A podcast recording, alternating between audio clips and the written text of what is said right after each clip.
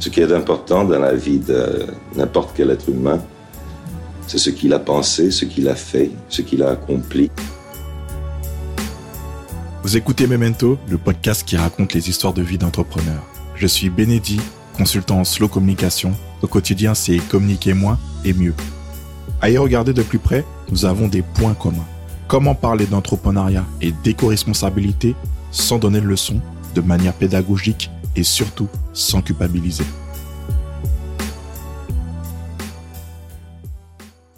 Bienvenue dans ce nouvel épisode en mode slow où je pars d'une situation personnelle, d'une anecdote, d'une rencontre ou d'une œuvre artistique autour de la slow communication.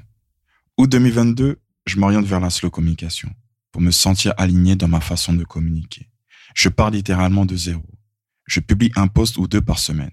Comment réussir à jongler entre mes différentes casquettes tout en économisant mon temps et mon énergie. Chaque mois, je mets en place un planning éditorial. Il est alimenté au fur et à mesure des semaines. Les sujets sont choisis, les contenus sont écrits, les posts sont planifiés. Je décide de l'adapter à mon quotidien d'entrepreneur. Au bout de six mois, il est temps de se concentrer sur le moment présent. Être slow se décline à l'infini.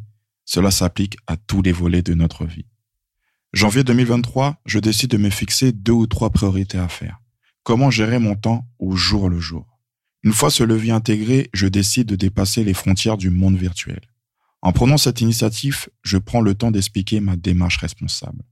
Qu'est-ce que la slow communication? N'ayez ni crainte ni honte de ne pas savoir. Au quotidien, c'est communiquer moins et mieux. Le plus souvent, je fais appel à votre compréhension. Grâce à vous, je suis plus à l'aise dans mes prises de parole. À présent, il est possible de se projeter dans votre quotidien d'entrepreneur. Après cette période, je me rends à des événements pour échanger de vive voix avec vous. Mes efforts portent leurs fruits, mon agenda prend vie. Que faire à Paris cette semaine? Les rencontres sont diverses et variées. Voilà ma routine quotidienne. Des nouvelles choses à écrire, des nouvelles choses à dire, des nouvelles choses à partager. Février 2023. Aujourd'hui, mes pensées sont en permanence vers la slow communication parce que je n'ai plus envie de courir contre une montre qui ne donne pas la bonne heure. Je voulais convaincre sans agacer. Au lieu de vous dire ce que vous devez faire ou pas, j'ai décidé d'expliquer pourquoi je fais ceci, pourquoi je fais cela, sans jugement. Donc j'ai ralenti, j'ai regardé, j'ai écouté, j'ai lu. Au quotidien, voilà ce que m'apporte la slow communication. À ce moment-là, je décide de repenser ma stratégie de communication. Printemps 2023, bientôt le podcast est né. À y regarder de plus près, nous avons des points communs. Comment parler d'entrepreneuriat et d'éco-responsabilité sans donner de leçons et surtout sans culpabiliser. Quel a été l'impact sur mon activité? Petit à petit, je décide de choisir les outils et les supports de communication adaptés à mes objectifs. Ce gain de temps permet d'avancer sur son activité. Je trouve un lieu pour mes séances de consulting. Je gagne en temps et en qualité en déléguant la post-production du podcast à Geoffrey et Laurent de Into the Wave Studio. Merci pour votre professionnalisme. Je noue des nouvelles collaborations à travers mes rencontres. Malgré la bonne volonté, au quotidien, nous sommes capables de gérer un certain nombre de situations. Conseils, services, animation, livraison, communication.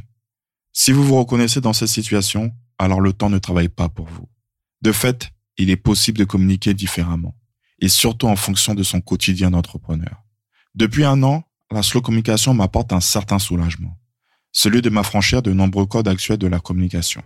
Algorithmes, like, commentaires, partage, tout en gardant un cap régulier, publié une ou deux fois par semaine, une personne organisée va tout simplement mettre en place progressivement un système qui lui permet d'assurer ses obligations, qu'elles soient professionnelles, personnelles ou familiales. Merci Diane Ballonat Roland pour ces mots qui m'ont inspiré. Merci d'avoir pris le temps d'écouter cet épisode. Si vous avez aimé ce dernier et que vous souhaitez me soutenir, n'hésitez pas à le partager autour de vous et de vous rendre sur Apple Podcast pour mettre 5 étoiles. Vous trouverez les liens et les références en description de cet épisode. À très bientôt!